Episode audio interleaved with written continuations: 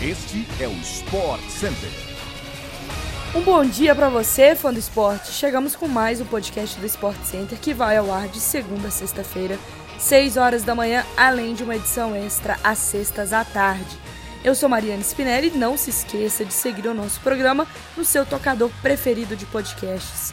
O Sport Center também chega diariamente na TV, tá? Ao vivo pela ESPN no Star Plus.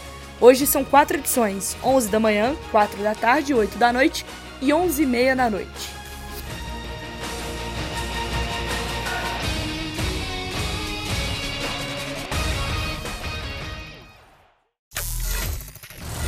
O jogo entre Real Madrid e Shakhtar Donetsk, vencido pelo time espanhol por 2 a 1, teve protagonismo brasileiro. Rodrigo e o Vinícius Júnior marcaram os gols do time da casa, enquanto o ucraniano Zubkov fez o dos visitantes. Se do lado merengue os brasileiros estão em alto, o time ucraniano se viu sem nenhum atleta nascido no Brasil em um jogo de Champions League pela primeira vez no século. A última partida do Shakhtar sem brasileiros na Liga dos Campeões havia sido uma vitória por 3 a 0 sobre o Arsenal em novembro de 2000. De lá para cá, a equipe ucraniana disputou a principal competição dos clubes da Europa em 16 oportunidades, totalizando 103 partidas. A única delas sem atleta brasileiro em campo foi a da última quarta-feira, no Santiago Bernabéu. O elenco do Shakhtar, antes recheado de brasileiros, sofreu debandada por causa dos ataques russos ao território ucraniano. Donetsk foi uma das cidades mais afetadas pelo conflito. Atualmente, o clube tem apenas um brasileiro em seu elenco, o lateral Lucas Taylor, que fez o movimento inverso da maioria a fim de disputar a Champions League pela primeira vez na carreira. Titular nas duas primeiras rodadas, ele não entrou em campo contra o Real.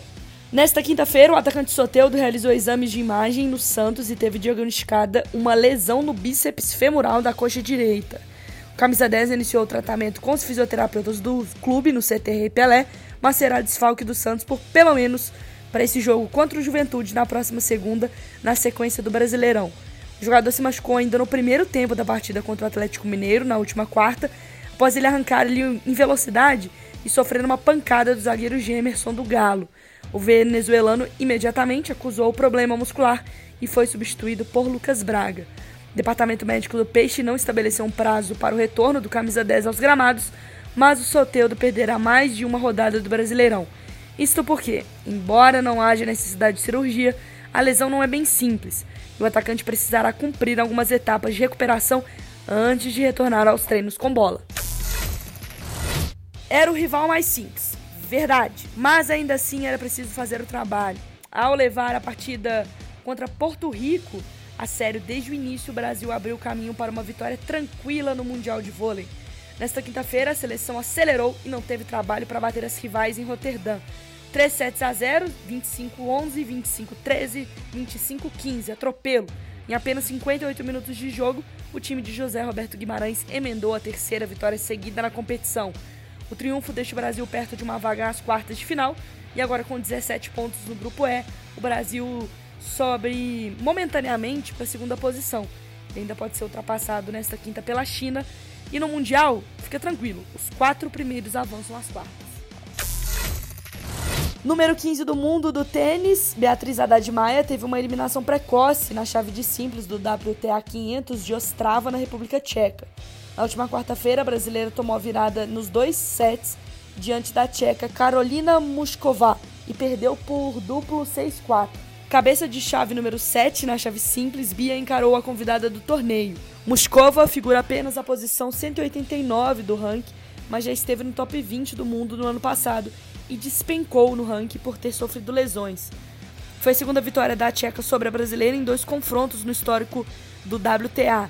Bia abriu vantagem nos dois sets, mas cometeu erros e viu a adversária virar. Teve 2 a 0 no placar da primeira parcial e 4 a 1 no segundo set, quando perdeu 5 games seguidos. Puxa vida.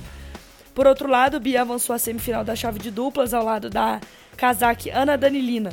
Ela voltou à quadra para vencer por 2 sets a 0 a dupla tcheca Nikola Burtkova e Bárbara Palikova.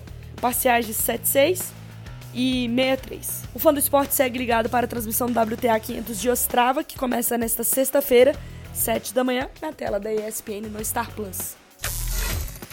Chegamos ao fim de mais um podcast do Sport Center. Voltamos 6 da manhã amanhã no seu agregador favorito de podcasts. Um beijo, até a próxima.